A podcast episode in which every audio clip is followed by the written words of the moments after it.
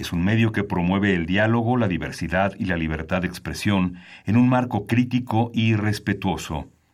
Los comentarios expresados a lo largo de su programación reflejan la opinión de quien los emite, mas no de la radiodifusora.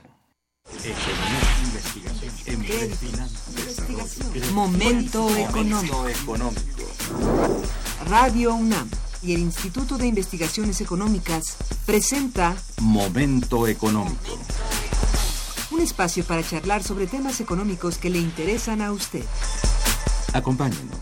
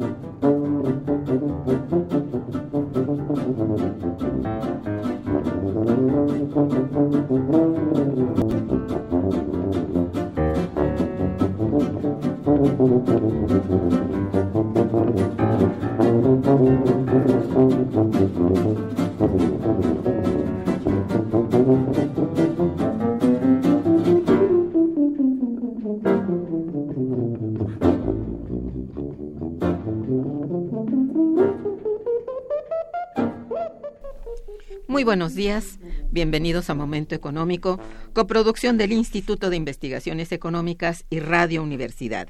Les saluda Irma Manrique, investigadora del Instituto de Investigaciones Económicas, hoy jueves 5 de abril de 2018. El tema que abordaremos el día de hoy es la construcción de una estrategia nacional de ordenamiento territorial.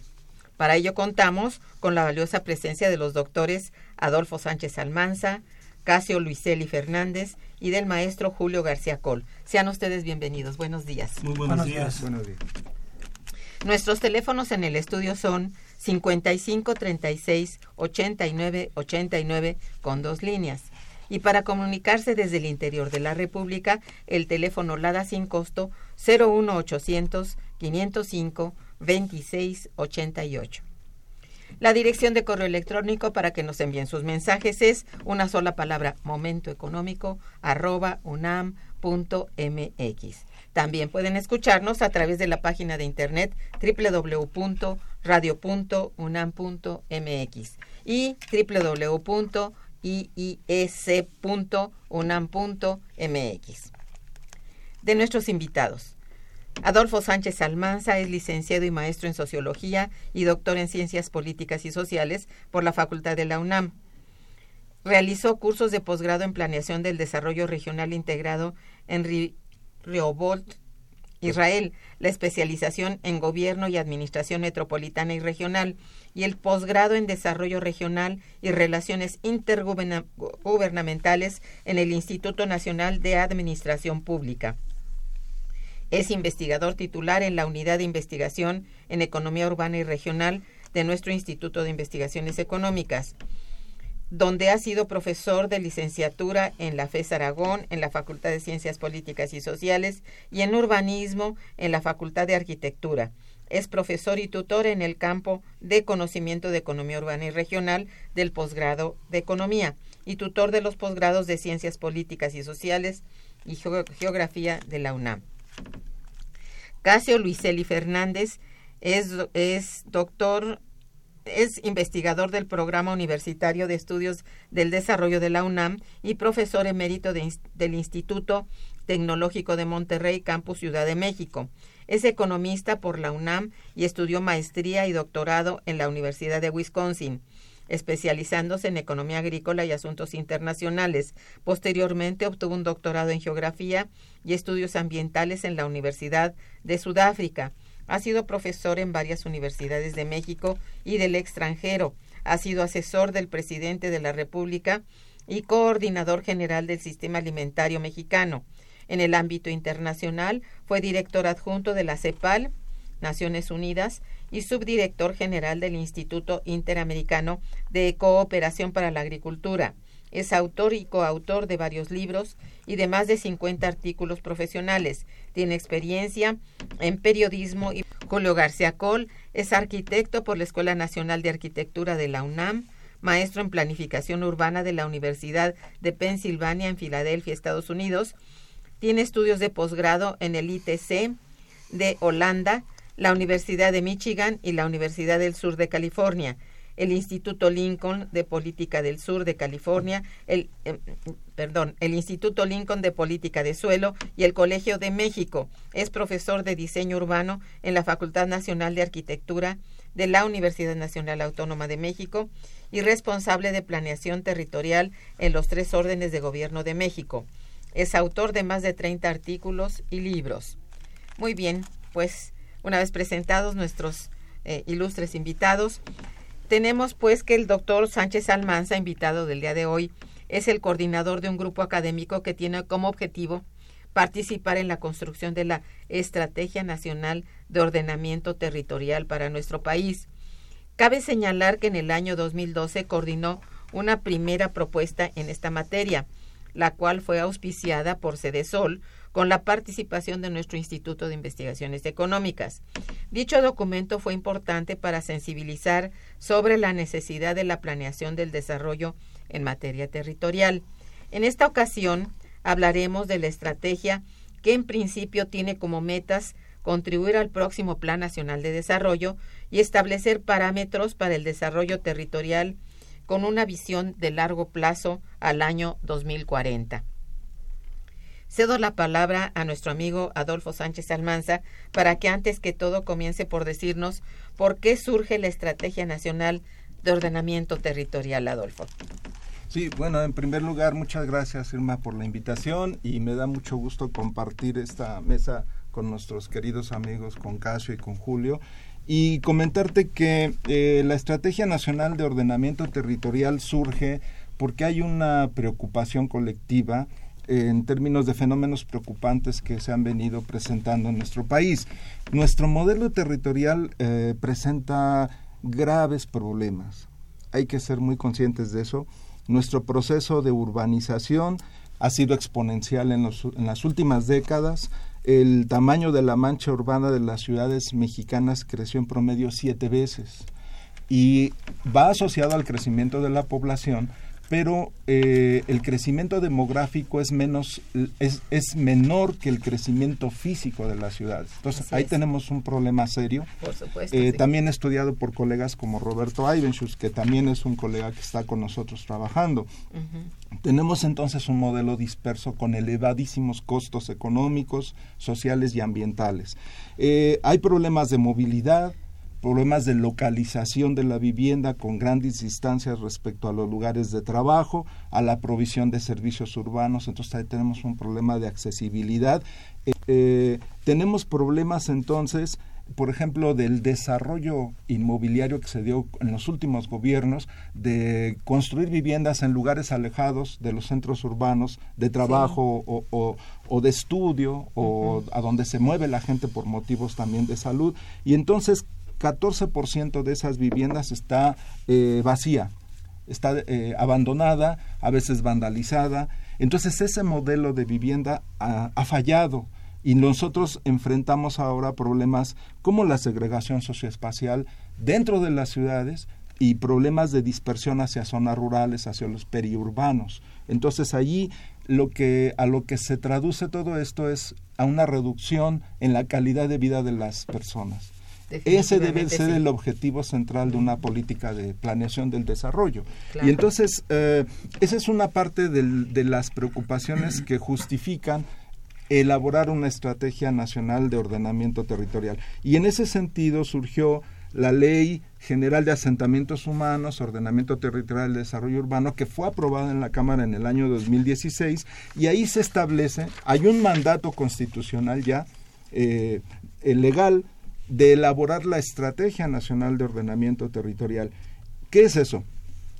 Va a ser el documento rector que configure la dimensión espacial del desarrollo del país en mediano y largo plazo. Como dijiste, es al año 2040 y en México no estamos acostumbrados a hacer planeación ni siquiera de corto plazo. Entonces, eh, ahora hay que ir al mediano y largo plazo porque hay que pensar en qué va a ser el, del futuro de este país.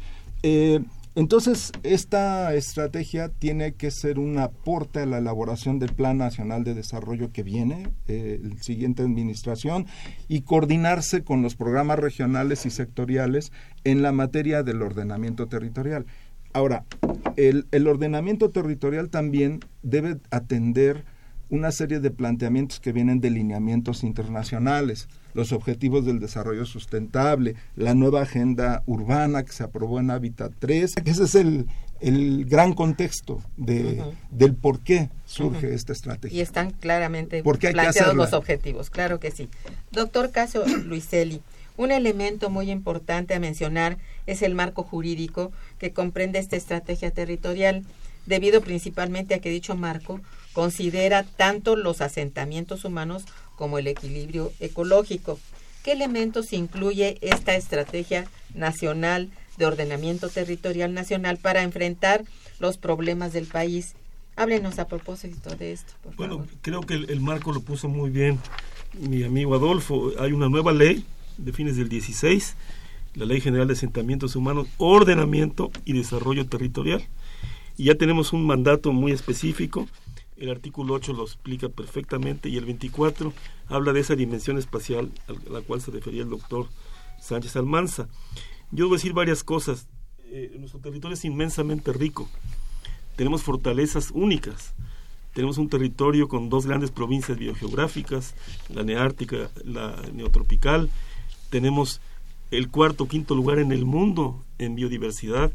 Tenemos un mar mexicano y tenemos dos grandes océanos y también el Caribe. Pocos países tienen esa privilegiada ubicación. Pero este territorio está sujeto a grandes tensiones, yo diría grandes vulnerabilidades. Hay unas de origen externo, geopolíticas, que son muy evidentes. Tenemos que eh, voltear la mirada con más generosidad y más visión a largo plazo a nuestra hermana Centroamérica. Eh, solo, solamente el Triángulo del Norte, Guatemala el Salvador y Honduras, a mitad de siglo llegarán a 50 millones de habitantes y Chiapas no llegará ni a los 10. Entonces tenemos ahí un territorio, un territorio compartido con nuestros hermanos centroamericanos que presenta desafíos muy importantes. Y todos coincidimos que a pesar de la inevitable circunstancia de que somos también parte de América del Norte, debemos tener una estrategia de mayor diversificación de nuestras relaciones y desde luego apuntalar nuestra zona de voltear hacia Asia del Este o Asia del Este y hacia, hacia, hacia de la India, el Indo-Pacífico, porque ahí está la zona más dinámica del mundo. Y México es el gran país latinoamericano del norte de América Latina que mira muy de cerca o más de cerca que los demás a Asia del Este. Pero hay vulnerabilidades internas muy importantes y desafíos que tenemos que atender. El cambio climático. El cambio climático nos afecta el ciclo del agua, nos afectará de alguna manera la competitividad o las zonas de optimización de la agricultura. Hay un gran estrés hídrico en el país. Sin ser tremendistas, yo creo que México tiene posibilidades muy adecuadas de manejar mejor su agua y habrá agua suficiente, pero hay que atender, como decía eh, mi colega, hay que atender a los, a los desafíos actuales. La biodiversidad mexicana asombrosa, la cuarta del mundo, eh, está bajo eh, continuo estrés y erosión. La tasa de deforestación y también, y ya lo dijo el doctor eh, eh, Adolfo Sánchez, no voy, a, no voy a, abundar, una urbanización desordenada. Tenemos un sistema de ciudades envidiable por un lado. Este país tiene el octavo o el séptimo sistema urbano a nivel mundial. Hay que optimizarlo, hay que trabajarlo, hay que darle resiliencia. Ninguna ciudad camina hacia la sustentabilidad. Yo he elaborado y hemos trabajado en indicadores de sustentabilidad y ninguna ciudad mexicana trabaja hacia la sustentabilidad. Y hay que trabajar hacia la sustentabilidad. Y desde luego, y con eso termino, atender a nuestros hermanos mexicanos en marginación territorial, sobre todo nuestros hermanos indígenas, la gente que está sentada en zonas de serranía, en zonas de ruralidad muy remota, que hay que atender, hay que equipar respetando sus territorios, pero hay que ayudarlos a equiparlos mejor. Entonces hay desafíos muy grandes, pero subrayo México tiene una gran riqueza que hay que cuidar y preservar hacia el largo plazo. Ciertamente. Bien, estamos aquí en el programa Momento Económico hablando sobre el tema la construcción de una estrategia nacional de ordenamiento territorial con nuestros invitados, el doctor Adolfo Sánchez Almanza, el doctor Casio Luiseli Fernández y el maestro Julio García Col. Quédense con nosotros después de un puente musical, regresaremos. Está escuchando Momento Económico.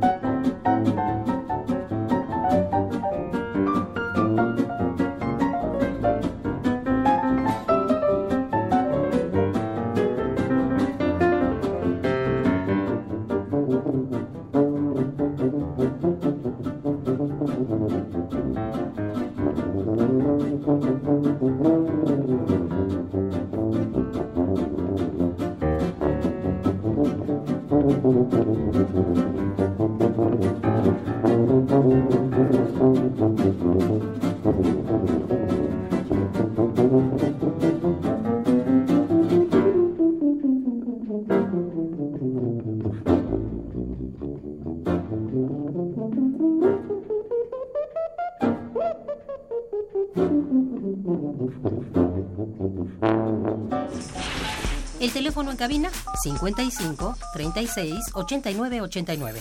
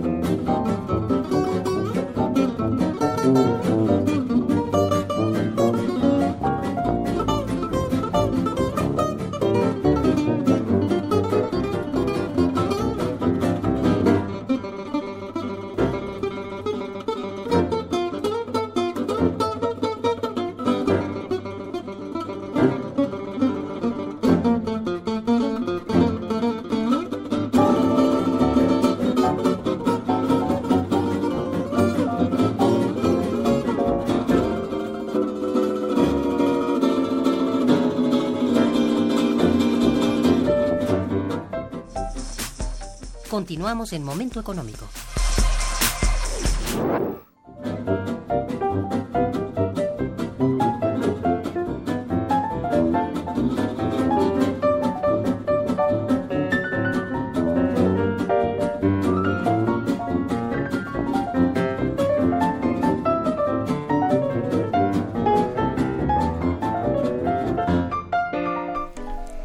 Eh, maestro Julio García Col, al parecer esta estrategia ha sido diseñada tomando en consideración componentes económicos adversos como son la pobreza, la marginación, la crisis económico-financiera que nos aqueja con mayor fuerza desde 2008, así como la situación sociodemográfica. Por ello, le pregunto a usted, ¿qué es entonces lo que plantea y ofrece en torno a enfrentar estos componentes económicos adversos mencionados? En forma muy general, si es tan amable. Sí, cómo no. Muchas gracias. Eh, para darle más sentido a las respuestas, me parece que es conveniente que definamos algunos elementos de marco para ellas, básicamente con respecto a los objetivos de la estrategia, sus enfoques y los medios que son propios del ordenamiento territorial. En cuanto a los objetivos, efectivamente, uno de ellos fundamental para nosotros es el apoyo al desarrollo socioeconómico y juntamos lo social y lo económico porque pensamos que son totalmente imbricados. Así es, Estamos hablando de lo mismo cuando hablamos de desarrollo económico, tiene que tener una base social fundamental y, viceversa. Otro objetivo es el apoyo a la sostenibilidad ambiental, que destacaba hace un momento el doctor Luiselli. El tercero sería estructuración territorial, accesibilidad, el problema de movilidad, que ya se apuntó. El cuarto es habitabilidad, en el sentido de tener comodidad, sanidad, incluso valores estéticos que son fundamentales. Y finalmente una acción racional y coherencia, que es un objetivo que tiene un poco un carácter también instrumental, pero que es fundamental porque eso es lo que puede aportar en buena medida el ordenamiento territorial. En cuanto a los enfoques, el primero que hemos destacado muchísimo es que tiene un enfoque sistémico. O sea, para nosotros lo fundamental es la relación entre los diferentes factores. Por eso es que cuando hablamos de desarrollo económico lo juntamos con lo social y lo juntamos con lo ambiental. Los tres tienen que ir juntos. La relación entre ellos es lo más importante, más que cada uno de ellos en particular. Uno segundo es el estratégico, el definir qué es más importante, qué se debe hacer primero, qué se debe hacer después, cosa que frecuentemente nos olvidamos cuando hacemos planeación. El tercero es que tiene que ser con base en experiencias. Hay experiencias importantes en México que lamentablemente no han tenido mucha continuidad y hay experiencias muy valiosas en otros países que nos llevan a una delantera enorme. Países como Francia, Alemania, ahora Corea también, Corea del Sur, naturalmente, que tenemos que tomar en cuenta tanto en sus eh, experiencias valiosas como en aquellos problemas que se han suscitado al aplicar el ordenamiento territorial en esos países. Igualmente, otro enfoque es el de variedad requerida de instrumentos. Eh, esta es la conocidísima ley de Ashby, que plantea que, bueno, cuanto más complejo es un fenómeno, más complejo deben ser los instrumentos que pretenden orientarlo. Y en ese sentido, uno de los elementos que tiene la ENOT, que tiene la estrategia, es justamente ese análisis de esas situaciones, cómo se han venido comportando. Y entra ahí un elemento fundamental que muchas veces nos olvidamos, el de la evaluación. Estamos haciendo muchas cosas, se hace Habitat 3 y no tenemos una idea de qué pasó de lo que se plantó en Habitat 2, o sea, 2, y no tenemos una idea de qué pasó con los, los planteamientos de Habitat 1. ¿no? Eso es un poco absurdo, es como un doctor que te, recomienda algunas cosas, algunas medicinas, y, no te vuelve a ver, no sabe qué pasó, ¿no? Entonces sí tenemos que tener en ese sentido una evaluación muy estricta, un seguimiento muy importante. Un monitoreo, Un monitoreo de la estrategia es fundamental. Y finalmente, la estrategia debe ser progresista e incluyente. Hemos tenido muchísimos problemas, todos los conocemos. La aplicación de un enfoque neoliberal que ha dado al traste con el desarrollo de los países. Durante muchos años nuestro país tuvo un desarrollo de 6% anual, más o menos, en su crecimiento, y ahora estamos rayando los 2%, etcétera, y sufriendo porque estamos aplicando unas estrategias de carácter económico que no son las adecuadas. Definitivamente. Ahora, en cuanto a los medios, tenemos que reconocer que en todos estos asuntos la estrategia de ordenamiento territorial tiene un acotamiento, tiene sus propios medios. Nos, esa estrategia no va a entrar en tasas de, de, intereses, no va a entrar en muchas cosas, pero sí va a entrar en algunos instrumentos que son fundamentales para ella, como son la regulación de los grandes usos del suelo. El doctor Casio Luiselli comentaba algunos problemas que tenemos en ese sentido, que son fundamentales. ¿Cómo protegemos nuestras áreas naturales protegidas, las áreas de recarga acuífera? ¿Cómo evitamos que las zonas que son vulnerables a los peligros de alguna manera se ocupen, etcétera? Ese es uno de los instrumentos fundamentales de la estrategia. Otro es la consolidación de las redes primarias de infraestructura, que también es fundamental. Cuando se hacen esas redes de infraestructura, las carreteras, por ejemplo, evidentemente se tienen que tomar en cuenta cuáles son los efectos en la agricultura, qué puertos tenemos para la salida de nuestros productos, etcétera. O sea, tiene que haber ese enfoque sistémico al que me refería hace un momento. Claro. Y en esto es fundamental, ¿no? En el agua, etcétera. Otro es la dotación incluyente de equipamientos regionales y servicios superiores. Esto tiene una incidencia fundamental en el bienestar, en las cuestiones sociales. El que cada sistema urbano rural que tenemos en el país y en el ejercicio anterior identificamos 20 sistemas urbanos rurales para el país. Ahora estamos estudiando en la universidad eh, ¿cuáles, cuántos tenemos, cuántos sistemas urbanos rurales. Estamos ya abandonando la idea de que son estrategias para las ciudades. Evidentemente aquí funcionan también articuladas las cuestiones rurales y las cuestiones urbanas. ¿no? estamos empeñados en ese propósito. Y la dotación en cada uno de esos sistemas de equipamientos de salud, de educación, de abasto, etcétera, son fundamentales para el bienestar y tienen que ver con estas cuestiones que están planteadas con preguntas desde el punto de vista económico. ¿no? Los servicios superiores también son fundamentales. Finalmente, la estructuración racional del modelo territorial. Tenemos un modelo muy interesante, pero tenemos que configurarlo en términos de un modelo polinuclear que efectivamente nos dé unas posibilidades de cohesión social y también de bienestar, de inclusión, que son fundamentales. Ahora, en ese marco que me está entendiendo un poco, eh, las acciones que tienen que ver con las preguntas que, nos hace usted son, primero, impulsar un modelo territorial polinuclear, que justamente eso promueva la inclusión y cohesión social y reduzca las desigualdades socioespaciales. En eso tenemos problemas graves. Todos estamos claros de que el sureste de México tiene situaciones mucho más eh, complicadas que otras zonas del país. ¿no? Identificar y promover la consolidación de zonas estratégicas. Hay zonas en el país que tienen condiciones especialmente favorables para generar empleo y para eh, crecimiento económico. Tenemos que identificarlas claramente y tenemos que apoyarlas, impulsarlas, porque con base en ellas vamos a tener mejores posibilidades de desarrollo en todos sentidos. Igualmente son también igualmente estratégicas las zonas que son eh, postergadas, las zonas que tienen problemas graves. Tenemos que identificar cuáles son sus capacidades productivas. Tenemos que apoyarlas también de una manera muy significativa. Eh, el tercero sería como acciones fundamentales promover el potencial productivo, la autosuficiencia y un desarrollo sostenible de todos los sistemas urbanos rurales. O sea, en todos ellos debíamos tener ya identificados en las ciudades que sean base, que sean centrales para ese sistema, los servicios superiores que se requieren, de educación, de salud, de abastos, de comunicaciones, etcétera. Y ese es un propósito fundamental también de la ENOT y que tiene que ver con las preguntas que nos hacía hace un momento. Y finalmente, apoyar las la consolidación de las economías de escala y de aglomeración, también en eso puede ser efectiva la estrategia y propiciar la diversidad y complementariedad. En todo eso participa la estrategia y destaco que evidentemente es en apoyo a otro tipo de planteamientos de estrategias más generales como la política económica, la política social, etcétera.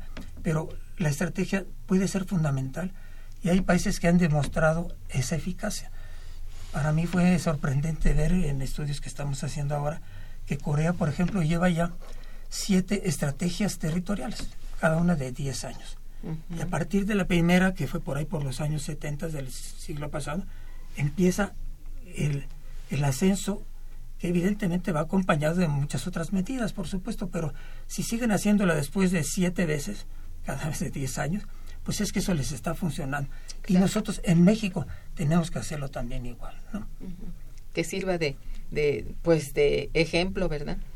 En un país mucho menor pues, de territorio, pues que quizá eso presenta menos problemas, pero sí sería... Corea tiene la superficie de Oaxaca. Pues sí. Pero tiene 45 millones de habitantes. En Muy densa, sí. Y es también montañosa. Y este y, te han tenido que resolver muchísimos problemas de movilidad en Corea. Y los han resuelto. Los han resuelto. No todos todavía, ¿eh? A veces de llegar de Seúl a Pusan puede tomar 20 horas en carretera. Oh. Porque el país es un país pequeño, pero con mucha audacia. Por ejemplo, tengo un gran aeropuerto en Kimpo, muy buen aeropuerto, y mucho antes de que se eh, saturara, como está pasando acá, hicieron el aeropuerto en Incheon, sobre el mar. Entonces los ah, coreanos tienen una gran visión hacia adelante, su papel en el mundo. Creo que es la gran lección que estamos aprendiendo nosotros de su planeación territorial. Excelente, pues sí. Adolfo, de acuerdo con la estrategia, ¿cuáles son los grandes riesgos y retos externos e internos que ha enfrentado durante el último lustro el desarrollo nacional de este país? Eh, bueno, sí, mira, en la Estrategia Nacional de Ordenamiento Territorial que está en proceso de elaboración, hay efectivamente algunos aspectos, fenómenos que tienen que ver con la globalización, con las megatendencias, pero que tienen impactos subnacionales o locales. Entonces hay una gran conexión entre lo global y lo local.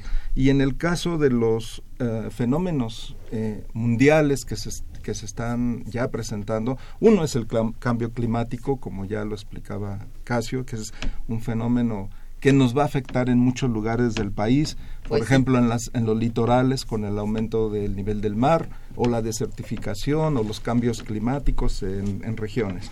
Tenemos cambios externos, por ejemplo, de origen, eh, mucho de origen comercial y ahí entra el Telecán. Eh, lo que se decide en Estados Unidos, esta ola neoproteccionista que, que viene con Trump, eh, va a afectar a muchas regiones del país. Entonces, eh, los flujos comerciales que estamos viendo que benefician ahora al Bajío, a las ciudades fronterizas, eso si sigue esta ola de casi una guerra comercial, pues va a, tener un impacto en el empleo, en el ingreso de esas ciudades. Estamos hablando de Querétaro, Celaya, Irapuato, Aguascalientes, San Luis Potosí, que ya se integraron a esas cadenas globales de valor y que van a sufrir si esto sigue. Eh, eh, para no hablar de las fronteras como tales, ahí tenemos ciudades hermanas con Estados Unidos. La mayor cantidad de los flujos comerciales se da en los estados del sur de la frontera de Estados Unidos y del norte de México. esa es otra, otra realidad. Y tenemos eh, esto asociado al bajo crecimiento económico que ha tenido el país en las últimas tres décadas. Como decía Julio, alrededor de un 2% de crecimiento del PIB, con un crecimiento del 1% de la población, da un crecimiento neto del 1% per cápita. Ahí no se puede tener un país que, que genere inversiones, que genere empleos, que, que, que resuelva una demanda fuerte de lo que ha sido el bono demográfico que ya lo estamos perdiendo ahora se va a convertir en un activo porque ¿qué le, qué le damos a los jóvenes? ¿no? ¿Qué, les, qué le ofrecemos? Y esto tiene eh, impactos directos en el territorio. Lo que vemos claramente en nuestro diagnóstico es un aumento de la divergencia regional del país. Creció la frontera norte, crece un poco el centro y el bajío, y el sur-sureste se nos rezaga. Entonces, eso no puede ser. En términos constitucionales en términos de integración nacional es un gran riesgo ¿no? Eh, para, para el desarrollo del país. Entonces, eh, las brechas, si no atendemos la desigualdad socioeconómica en donde tú ves que la gente fallece con mayor probabilidad este, en Chiapas, en Oaxaca, en Guerrero, que en la Ciudad de México o en Monterrey. Entonces hay, una injusticia socioespacial de fondo derivada de esa desigualdad socioespacial. Y entonces en la estrategia, considerando impactos externos o internos, todos estos fenómenos nos obligan a replantear el modelo físico espacial del país. ¿Qué vamos a hacer con nuestra infraestructura y equipamiento? ¿Cómo integrar al sur-sureste? ¿Cómo ofrecerle alternativas de desarrollo? Tenemos la, que hacer estudios de prospectiva con escenarios para decir cómo se van a más o menos eh, semblantear, cómo se van a comportar los flujos comerciales y por lo tanto cuáles son los puertos del país que debemos de fortalecer.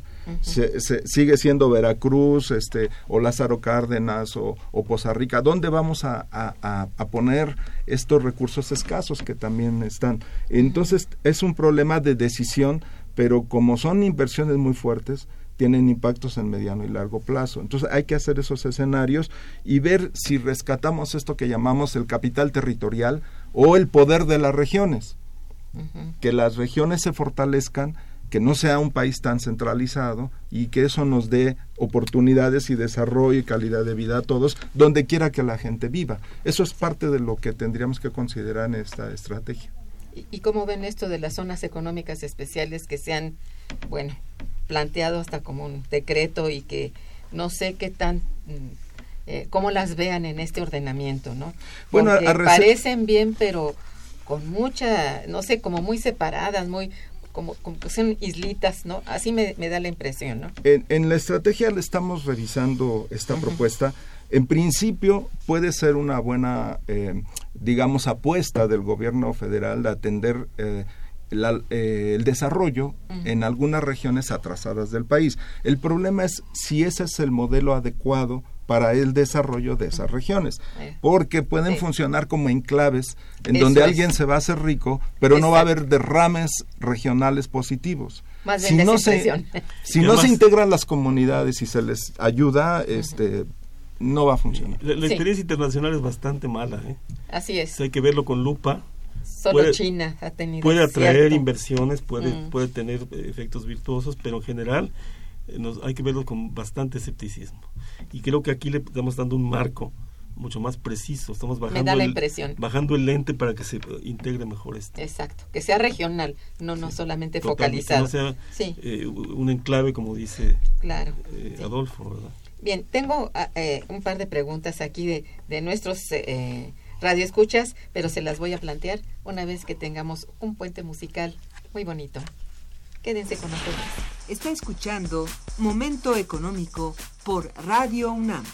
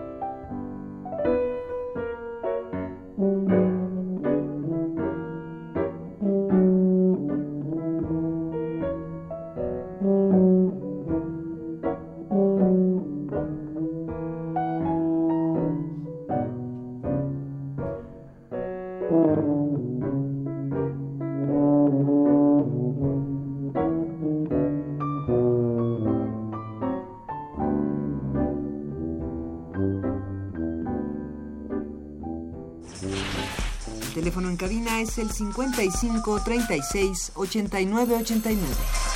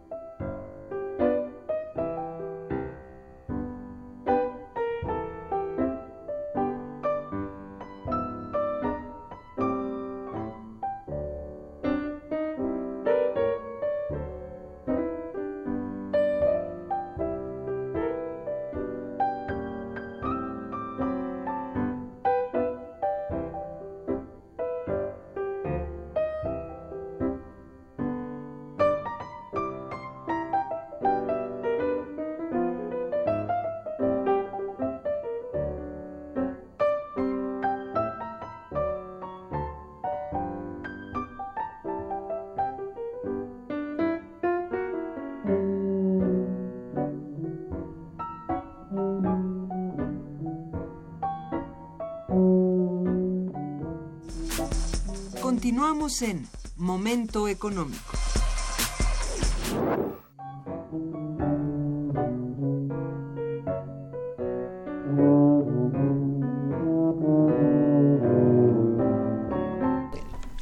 Bien, estamos aquí de nuevo con ustedes. Eh, quiero mencionarles que estamos escuchando a, a Sam Pilafian, el tubista sensacional de Estados Unidos, tocando algunas eh, música pues de tipo jazz. Espero que les guste. Eh, hay aquí la llamada del señor Marín que dice, eh, felicito mucho a los invitados por tan interesante programa. ¿Qué pasa con el ordenamiento predial? ¿Por qué no hablar del ordenamiento predial en lugar del ordenamiento territorial? Uh -huh. eh, eh, bueno, una respuesta sí. general es que sí. el predial es un impuesto a la propiedad, el suelo sobre todo. Sí, eh, y hay que decir que en México eh, se capta muy poco por este impuesto. Hay ciudades como la Ciudad de México en que los recursos propios provenientes de predial son muy importantes y eso le da fuerza a la Ciudad de México para tomar decisiones propias y es parte de lo que estamos haciendo en la estrategia nacional de ordenamiento territorial, okay. pero no no es lo central en este momento. Es más bien una visión estratégica de largo plazo. Pero sí podría incluirse, digamos, volverse distinta a nivel territorial, o sea, de todo. Sí, por supuesto, hay que fortalecer los inventarios. Un instrumento muy importante la política territorial. Sí, claro, claro. Eh, es una pregunta muy importante de este radio Muy buena pregunta. Sí, sí. Habla de, lo que es el financiamiento, pero básicamente local, ¿no? Claro. En ese sentido hay una ley que está en estudio que de alguna manera pretende homologar la forma como se hacen los los eh, el ordenamiento predial como le llaman, ¿no?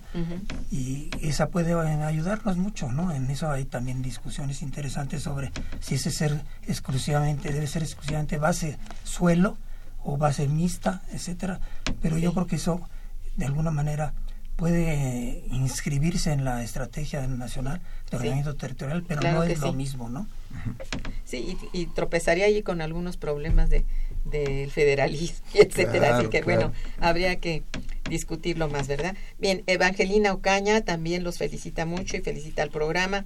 Gracias, señorita Ocaña. Dice, es una paradoja que los estados más ricos en recursos naturales y humanos sean los más perjudicados por las grandes transnacionales y por intereses particulares. ¿Qué diría usted, eh, doctor Luiselli? Bueno, pues eh, hay varias preocupaciones al respecto. Eh, hay algunas, por ejemplo, muy específicas en nuestras costas. Hay eh, un desarrollo turístico desordenado eh, eh, que está disquiciando nuestras hermosísimas penínsulas. Entonces hay que tener mucho cuidado con las costas, con el desarrollo del turismo que queramos hacer. Hay a veces un, un uso abusivo de la legislación para privatizar territorios y ha sido muy difícil manejarlo. Un ejemplo que nos debe preocupar mucho es toda la toda la región del Caribe mexicano, pero también la zona de los cabos. Entonces nosotros estamos poniéndole mucha atención a nuestras costas, sus recursos y que el turismo no sea un turismo depredador, sino un, turismo integrador donde las poblaciones locales estén presentes. Ese es uno de los, de los riesgos. Otro riesgo, por ejemplo, eh, una minoría, perdón, una minería que se asienta en territorios rurales con mucho desdén de lo que pasa en su entorno. tenemos que llevar a que la, el desarrollo minero se sujete a las reglas, primero que da la voluntad de la gente local y segundo una serie de reglas que existen, que existen normas de tipo ambiental para que moderar su, su impacto. Me parece eh, muy importante lo que está diciendo. Así y, es. y otro tema específico es el tema del fracking, que puede tener consecuencias ambientales serias, muy serias y que hay que revisar con mucho cuidado. Así que sí hay... De, todas las razones, estoy de acuerdo con usted. Hay desafíos ahí, como dice muy bien nuestra colega, que hay que estar... Y la, estrategia lo está contemplando, ¿no? Estamos... Eh, Qué bueno. Estamos atentos a ese tema. Perfecto.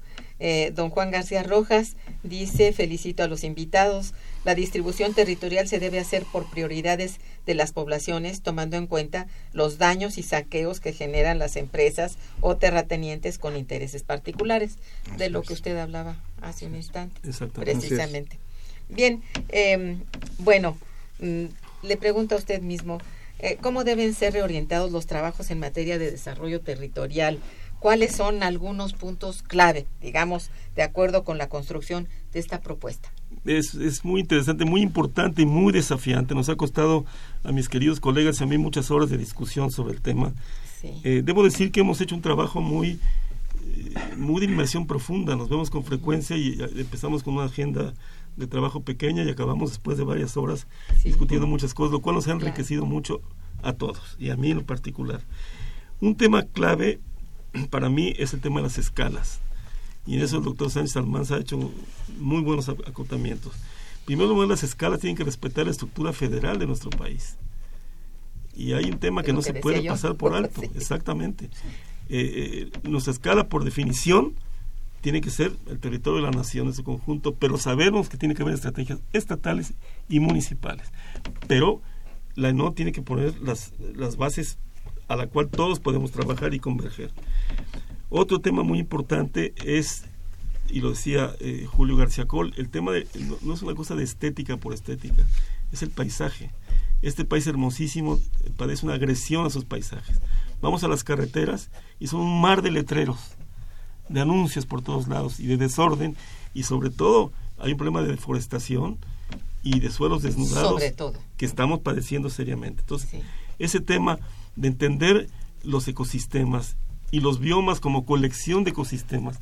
En un país, Irma, que tiene todos los biomas. En México hay tundra, en México hay desiertos extremos. Eh, quiero llamar un poquito con entusiasmo quizá la atención a lo que es el desierto de Sonora. El desierto de Sonora es único en el planeta Tierra. Y el desierto de Sonora está gravemente amenazado por el famoso muro que quieren poner del otro lado. El desierto pasa de Sonora a Arizona, por ejemplo. Y es un desierto que tiene humedades especiales, que tiene un régimen de lluvias que le genera una flora muy especial. Y si vamos viendo nuestros grandes biomas, vamos a entender mejor el, territorio. Eh, la infraestructura, el desarrollo urbano, tienen que ponerse en paz, tienen que ponerse en armonía con esos grandes territorios ambientales que estamos definiendo en la ENOT. Así que bueno, luego el tema de los sistemas urbanos rurales, que cuando acercamos más la lupa, se convierte en algo muy interesante. México, como todo el mundo, tiene un proceso de metropolización rápido, claro y avanzado. Pero mucha gente olvida que ciudades medianas y pequeñas, pienso en San José de Gracia, siempre el trabajo maravilloso, donde ese pueblo en vilo, que sigue ahí. En Jalisco. Hay muchos en Jalisco, cerca de Michoacán. Muchos pueblos siguen y van a seguir ahí. Y el papel de las ciudades medianas y pequeñas le estamos plenamente considerando dentro de los sistemas urbanos rurales. Yo creo que eso va a ser unas buenas aportaciones de la estrategia. No vamos a dejar de tener, por fortuna, por cierto, ciudades pequeñas. Y son núcleos de interacción con el México rural que tenemos que entender y trabajar mejor. Entonces por ahí vemos las partes novedosas. Yo, yo eh, nos reímos a veces con mis colegas, digo, lo que vamos a hacer es el mapa de mapas, el mapa de mapas de México. Y por lo tanto los temas de la escala tienen que estar plenamente considerados. Es un desafío importante y muy afortunado. Hay dos temas muy breves. Primero, tenemos que buscar una convergencia con lo que hace Semarnat. Semarnat hace el ordenamiento ecológico del territorio. Y ese tiene que estar completamente en armonía con la estrategia, como acabo de explicar con el tema de los grandes biomas, etcétera, etcétera. Tenemos que incorporar la visión de las cuencas hidrográficas de México, porque muchas de estas cuencas están padeciendo un estrés no sustentable del agua. Y también la magnífica estrategia de biodiversidad que hizo la Conavio, que merece mucho la pena estudiarla con mucho cuidado. Aunque es una escala muy reducida, es una escala muy local, la estrategia nuestra va a tener que leerla con cuidado y trabajarla con cuidado para proteger nuestra eh, biodiversidad. Por supuesto. Qué importante, me parece muy bien todo el trabajo que están haciendo. Maestro Julio, nos encontramos a poco menos de un año a que finalice el presente sexenio. Considero, bueno, oportuno preguntarle cuál es la viabilidad de aplicación de la estrategia territorial nacional, cómo hacer planeación transeccional y de largo plazo en México. Sí, me parecen dos preguntas que están vinculadas, que son muy importantes, desde luego. En cuanto a la primera, la viabilidad de aplicación de la ENOT es, es difícil precisarla porque evidentemente estamos en un contexto muy complejo, ¿no? Sí. Pero creo que la favorece, esa viabilidad la favorecen varias cosas. Primero, las disposiciones de la Ley General de Asentamientos Humanos, Ordenamiento Territorial y Desarrollo Urbano, que la define, ¿no? Define qué es la ENOT, define su perspectiva de 20, 20 años y posibilidad de cambios, etcétera, etcétera. Eso es muy importante, ¿no? También que en los estados se están actualizando las leyes de asentamientos humanos, tomando en cuenta las diferencias que existen entre ellos, pero se están eh, homologando con relación a la ley general. O sea que también en los estados, las entidades, los municipios, se está tomando en cuenta la ley general y se están adecuando esas leyes para que también presidan lo mismo. El segundo punto sería el que ha habido avances institucionales. Contamos ahora afortunadamente, y creo que es una cosa muy, muy importante, con un Consejo Nacional de Ordenamiento Territorial y Desarrollo Urbano. Y se están creando los consejos locales, los consejos estatales. El tercero sería que esta estrategia, a diferencia de la primera que hicimos con, la, con el instituto, con la ONAM, tiene una formulación plural. O sea, la intención es que una vez que haya un documento cero que estamos configurando y que incluso ese eh, tenga ya orientaciones de los distintos sectores, de la academia, de la sociedad civil. O sea que es una estrategia que no se hace como un libro académico, sino que se hace como algo que surge de la sociedad en su conjunto.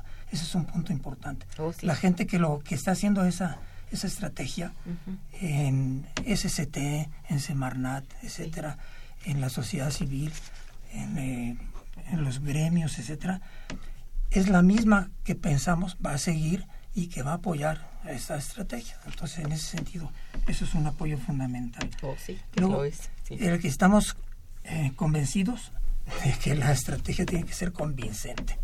Entre quien entre el sexenio próximo, tiene que ser una estrategia que convenza, que digan, pues sí, esto es lo mejor, esto es lo mejor que podemos hacer, independientemente de las visiones diferentes que evidentemente pueden darse a futuro, ¿no? Sí. Luego, el quinto, que es un poco extraño, es que cuando terminemos la va a aprobar la siguiente administración federal, por distintas razones de cómo arrancó esto, de cómo se pudo hacer, el apoyo que tuvo no financiero, etcétera, han significado que en vez de que iniciáramos hace algún tiempo, se iniciara después y lleguemos a una situación en la que la aprobación de la estrategia la va a hacer la siguiente administración federal. Y eso es muy importante porque oh, sí. el hecho de que esa administración le dé el visto bueno, el que esto entre al siguiente Plan Nacional de Desarrollo como su dimensión espacial, son fundamentales para la viabilidad, ¿no? Ciertamente. Y finalmente, quizá habría que agradecerles a ustedes la difusión de Radio UNAM, el hecho de que esto se difunda, el hecho de que esto se conozca, eso le da también una validez y eso se lo agradecemos muchísimo a Radio UNAM. En ese sentido, de viabilidad futuro. Y la radio se los agradece a ustedes porque es muy importante esto, sí.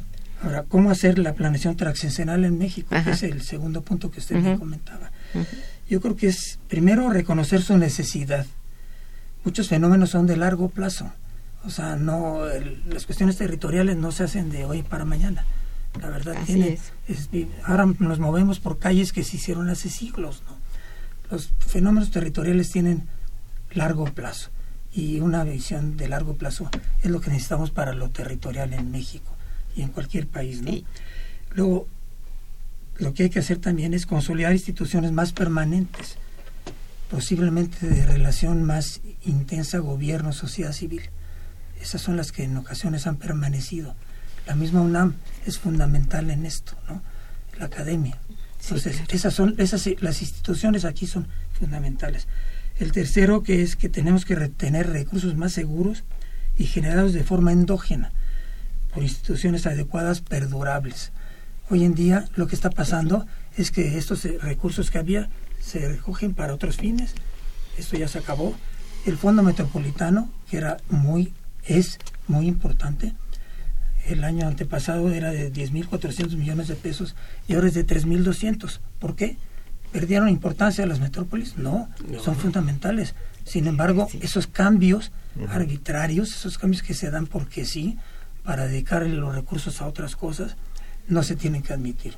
Eso es una cosa que tiene que modificarse, ¿no? Cuestión del marco legal. Sí, sí, sí. finalmente hay que modificar los esquemas operativos y fiscales que no son adecuados. Así es. Ya se señalaba con respecto al predial, por ejemplo, que realmente en México es ridículo, cuando debiera ser fundamental para el desarrollo local, para el desarrollo de las ciudades, para el desarrollo de las metrópolis, etcétera, ¿no? Por supuesto. Importante. Preguntemos en centros turísticos o centros de donde va la gente pudiente de fin de semana, oye, ¿tú cuánto pagas de predial? Y que siempre te dicen, muy poquito, fíjate, por esta casona, no quiero decir, aquí en este lugar pago 500 pesos al año. Pues no, hay que pagar mucho más predial. Debe haber más justicia. Debe haber más justicia. Es eso, como decía el, el, que nos hizo la pregunta, es una herramienta muy poderosa que puede usarse para la redistribución y para cerrar las brechas de, eh, de, desigualdad, territorial. Hay, cosas muy absurdas. Por ejemplo, yo hace muchos años estaba en Palenque y llegó un grupo extranjero que traía sus cámaras y eso, y le cobraron pues, lo mismo que nos cobraron a nosotros para hacer unas, para ver Palenque, que es una cosa extraordinaria que tiene México. Y sin embargo, bueno, pues eso no se mide, ¿no? Oh, sí. Bien, pues este, ay, desgraciadamente se nos está agotando el tiempo. Tengo algunas preguntas que quiero nada más mencionar y agradecer a la señora Monroy, a Jesús Hernández y a Hilda de San Román. Eh, bueno, ya no nos da tiempo porque serían temas para otros para otros programas y que desde luego se las vamos a sugerir a nuestros invitados eh, pero les agradecemos mucho su participación sobre todo tengo mucho placer de tener hoy estos invitados eh, en verdad eh, ha sido muy importante el programa de hoy. Les agradezco profundamente su asistencia y bueno, eh, gracias por haber estado aquí. Gracias Adolfo por haber traído tan excelentes invitados y a ti mismo. Muchas gracias. gracias a, a, todos los radioescuchas que han sido verdaderamente participativos. Gracias. Estuvo en los controles técnicos Socorro Montes, la colaboración en la producción de Araceli Martínez, la producción y realización de Santiago Hernández y la coordinación y conducción de una servidora, Irma Manrique, quien les desea muy buen día, pero mucho mejor fin de semana. Muchas gracias. Momento económico. Radio UNAM y el Instituto de Investigaciones Económicas presentó Momento económico.